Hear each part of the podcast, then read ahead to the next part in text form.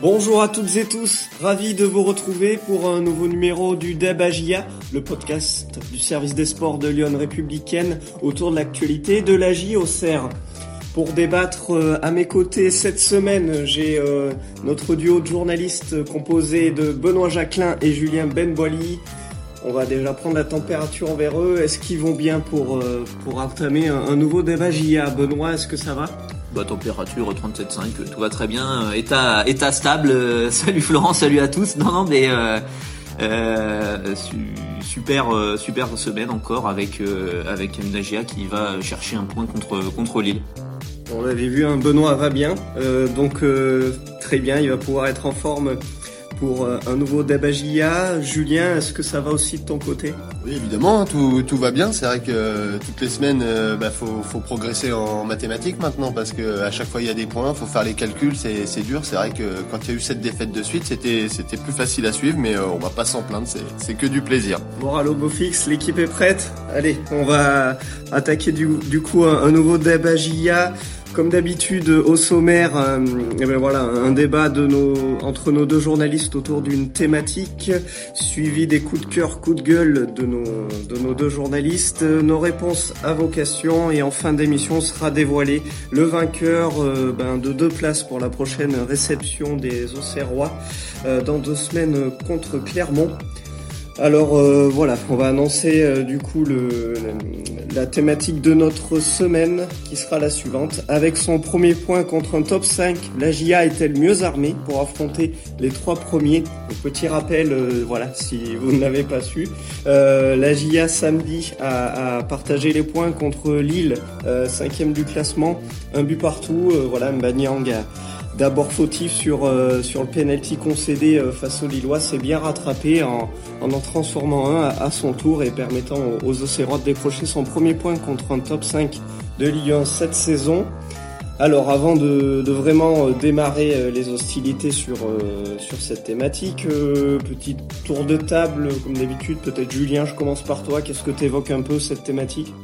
Ce que ça m'évoque, c'est que la semaine dernière, on disait que la GIA, euh, quand même, dans son calendrier, euh, était mal lotie, avec quand même euh, quatre des cinq premiers euh, à affronter, puisque euh, au-delà de Lille, il y aura bientôt, euh, bah, dès cette semaine, un déplacement à Marseille, suivi euh, dans quelques temps euh, de la réception du PSG et de Lens. Donc, euh, ça faisait quand même euh, un menu très copieux et on pouvait s'inquiéter quand même, puisque même si la GIA a beaucoup progressé, bah, elle, elle n'avait jamais pris de points face euh, au vraiment au top de, de ce championnat. Et donc, c'est vrai que pour moi, ce, match, il y, a, eu des difficultés dans le jeu, etc. Mais on va, dire que la nouvelle résilience de, la GIA a, tenu le choc face, euh, face à une attaque lilloise qui est quand même euh, réputée euh, assez performante. Donc c'est plutôt de bon augure. Maintenant, faut pas s'enflammer. Hein. C'est parce que la GIA a pris un point contre Lille qu'elle peut faire tomber tous les gros, mais elle peut effectivement, dans son jeu caractéristique, eh ben, aller gêner, je pense, même les plus gros de ce championnat.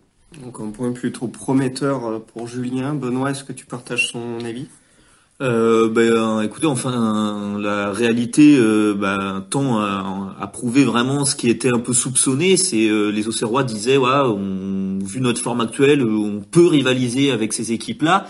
Et même euh, des fois, un peu le, la bonne forme du moment faisait dire euh, des choses qui étaient un peu inexactes. C'était le coach Christophe Pellissier qui disait, on l'a prouvé par le passé. Mais pour le coup, c'était pas vrai dans les faits. Alors peut-être en termes de contenu, ça a pu rivaliser sur certains matchs. Euh, peut-être il y avait eu des beaux euh, palmarès, des beaux pédigrés comme Nice, comme Lyon, mais c'était pas des équipes vraiment qui jouent euh, entre guillemets la, la course à l'Europe. Et et euh, et euh, il y avait eu six défaites jusqu'ici, et là il y a ce premier résultat qui vient un peu confirmer ce qui était espéré. Donc euh, effectivement c'est euh, c'est c'est de bon augure. Après euh, c'est sûr que c'est un point qui a été acquis de, de haute lutte et qui aurait très bien pu faire euh, zéro. D'ailleurs Paulo Fonseca quand même le coach lillois disait ça vous pouvez faire 4 ou 5-0. Bon, c'est peut-être euh, là un petit peu exagéré dans, dans ce sens-là, mais euh, à la fois Christophe Pellissier disait aussi, euh, ils nous ont pas tués à la mi-temps et on est heureux. Donc il y a, y a du vrai là-dedans. La GIA quand même s'en sort bien euh, euh, de pas avoir perdu ce match. Donc euh, voilà, un point de départ, un élément déclencheur comptablement, mais en tout cas, il y a peut-être un petit peu à revoir euh, dans le contenu pour les Océrois, donc selon Benoît. Eh bien, démarrons sans plus attendre du coup les, hostilités. Une fois n'est pas coutume, on, aura donc Gauthier euh, satisfait et confiant à la sortie de ce match nul contre Lille. On écoute le joueur Océrois. C'est un bon point pris hein, l'optique du maintien. Ça donne de l'espoir contre, contre ce genre d'équipe.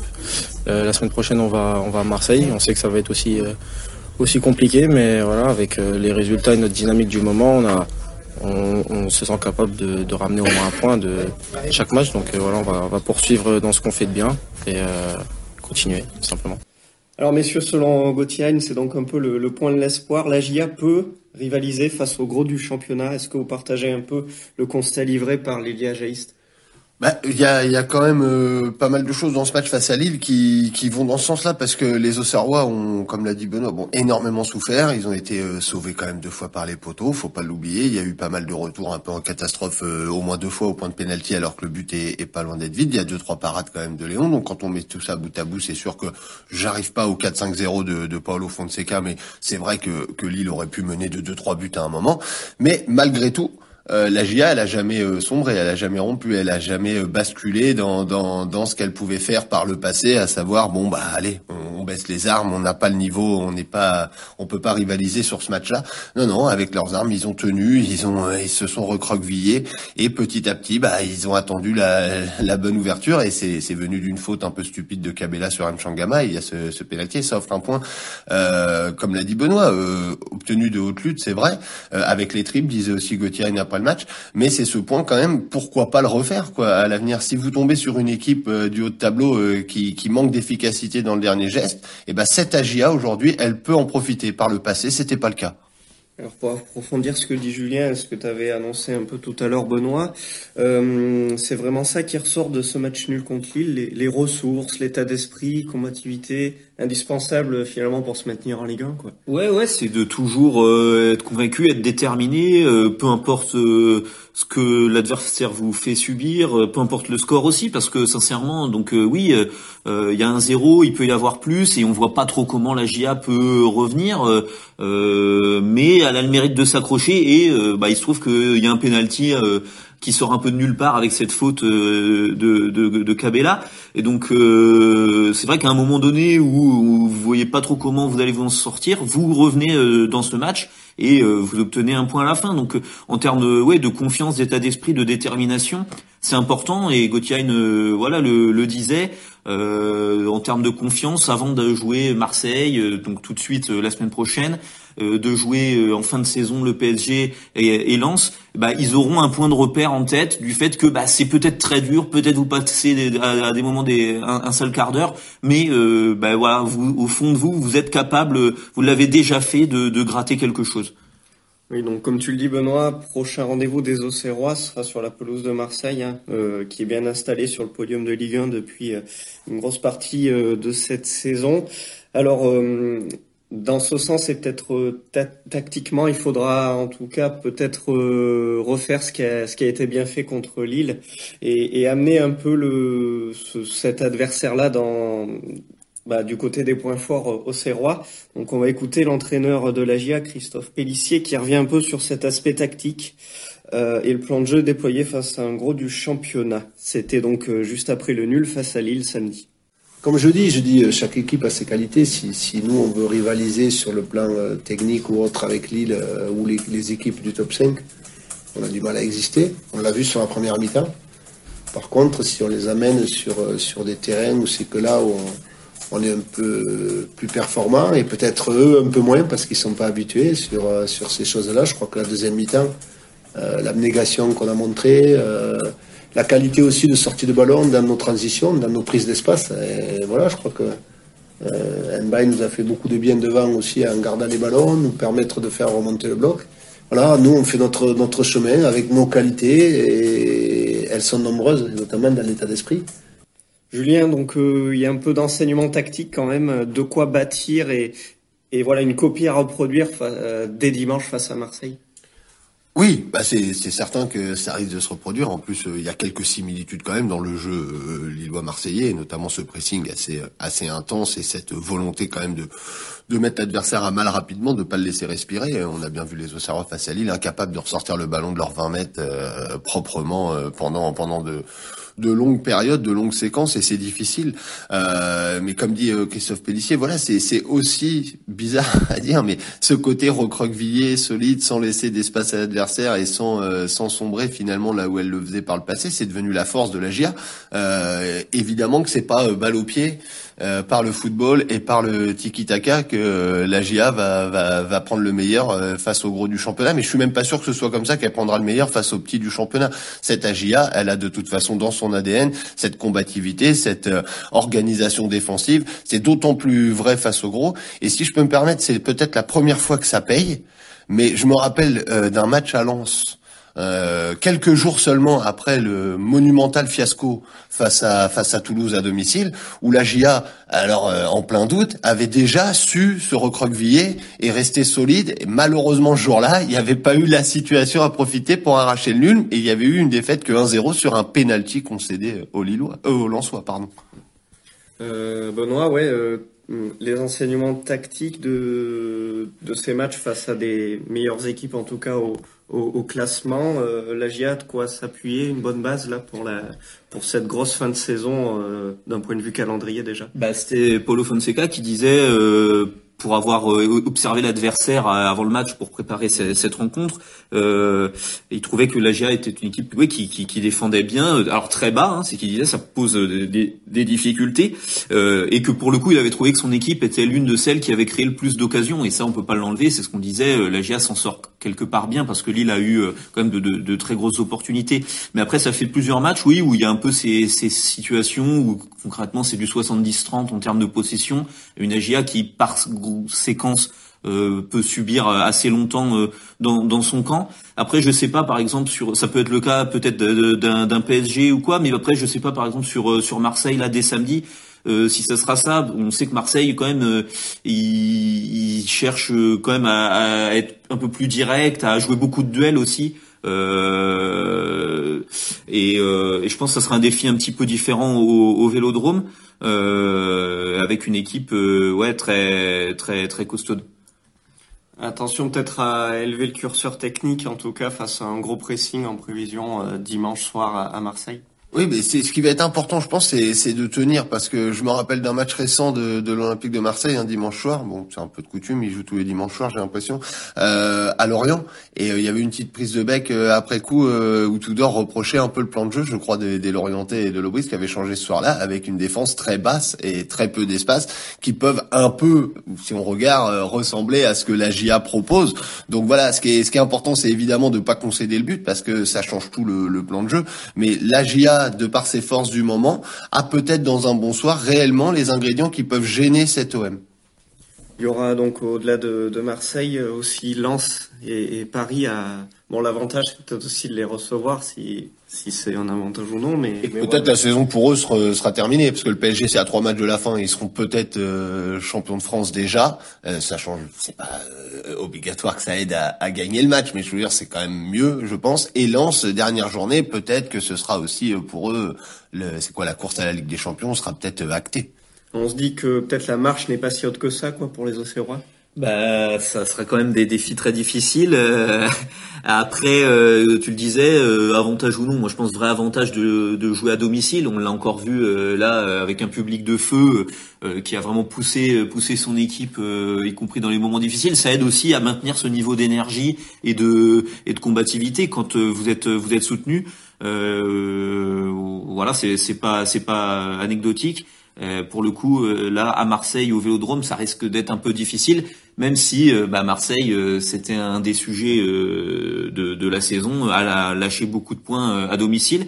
Donc, donc comme quoi c'est un peu à, double tranchant, mais, mais c'est sûr que recevoir le PSG et Lens, hum, selon le calendrier, effectivement, peut-être eux, leur championnat sera fini et à la baie des Champs, ça peut être, ça peut être aussi un des paramètres à prendre en compte. Ce qui va être important aussi face à ces équipes-là, parce que c'est, je pense, un cran au-dessus de, de Lille encore, et façon le classement le prouve et le jeu également, c'est après d'être peut-être plus tueur sur euh, sur les sur les rares situations offensives.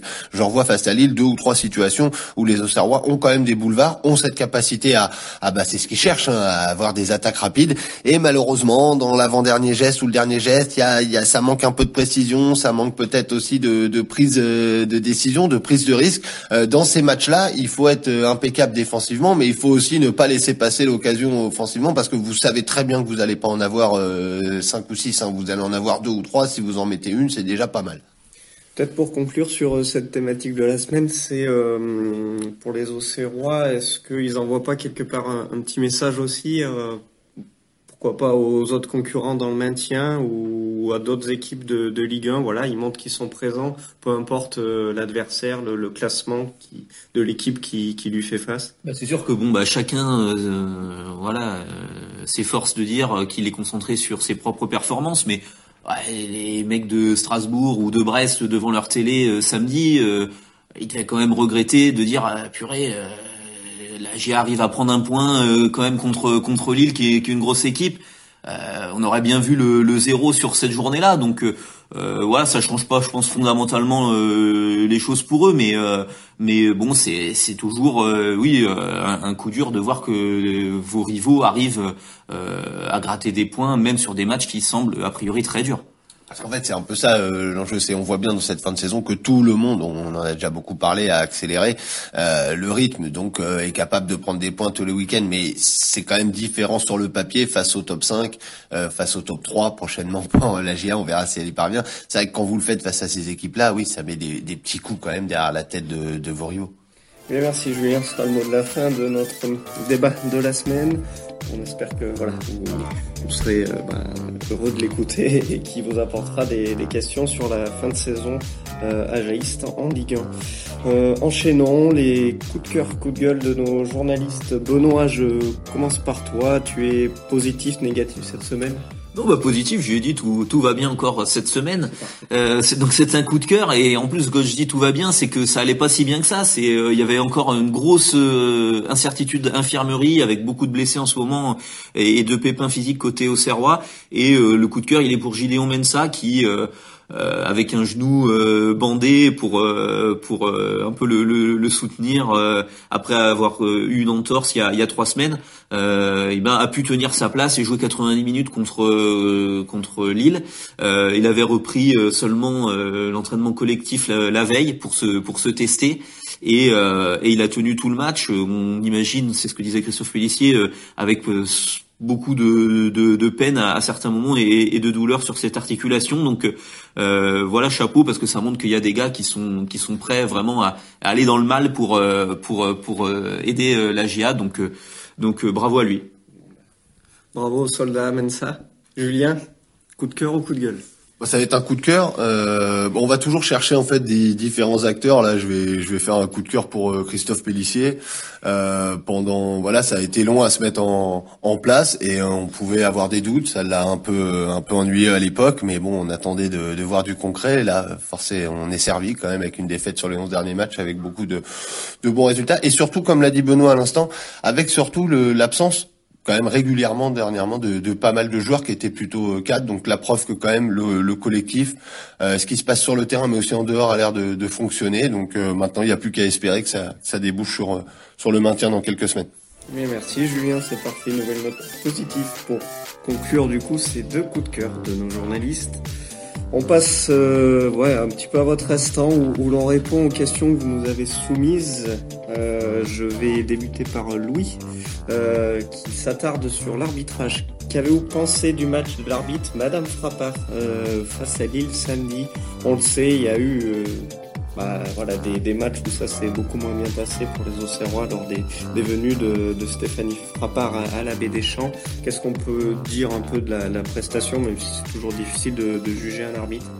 Oui, voilà, moi je suis pas amené à juger, mais en tout cas, il n'y a pas de, il n'y a pas de point de friction euh, à l'arrivée euh, quand on re-regarde ce match. Euh, évidemment, les plus sceptiques qui n'ont pas envie de tourner la page du passé diront qu'il y a encore eu un penalty contre la GIA, mais bon, Mbanyang lui-même euh, est pas surpris de l'intervention de Lavar, euh, puisque y a main, et en plus c'est quand même intervention de Lavar. Madame Frappard avait pas sifflé à vitesse réelle, elle a sifflé le penalty de manière logique aussi pour la GIA en seconde période. on dit souvent qu'elle dégaine les cartons. Il y a eu un seul carton jaune. Il est pour le Lillois euh, Fonté. Donc euh, bon, c'est un match euh, voilà hein, sans accro. Euh, et si elle était supervisée, je pense pas qu'il y ait de problème pour elle. Bon, eh ben, tout va bien. Merci Julien. Euh, passons à Léonie pour revenir peut-être voilà au ballon rond cette fois-ci. Euh, pourquoi Hamza Saki ne joue-t-il plus? Benoît, je vais te laisser répondre à cette question.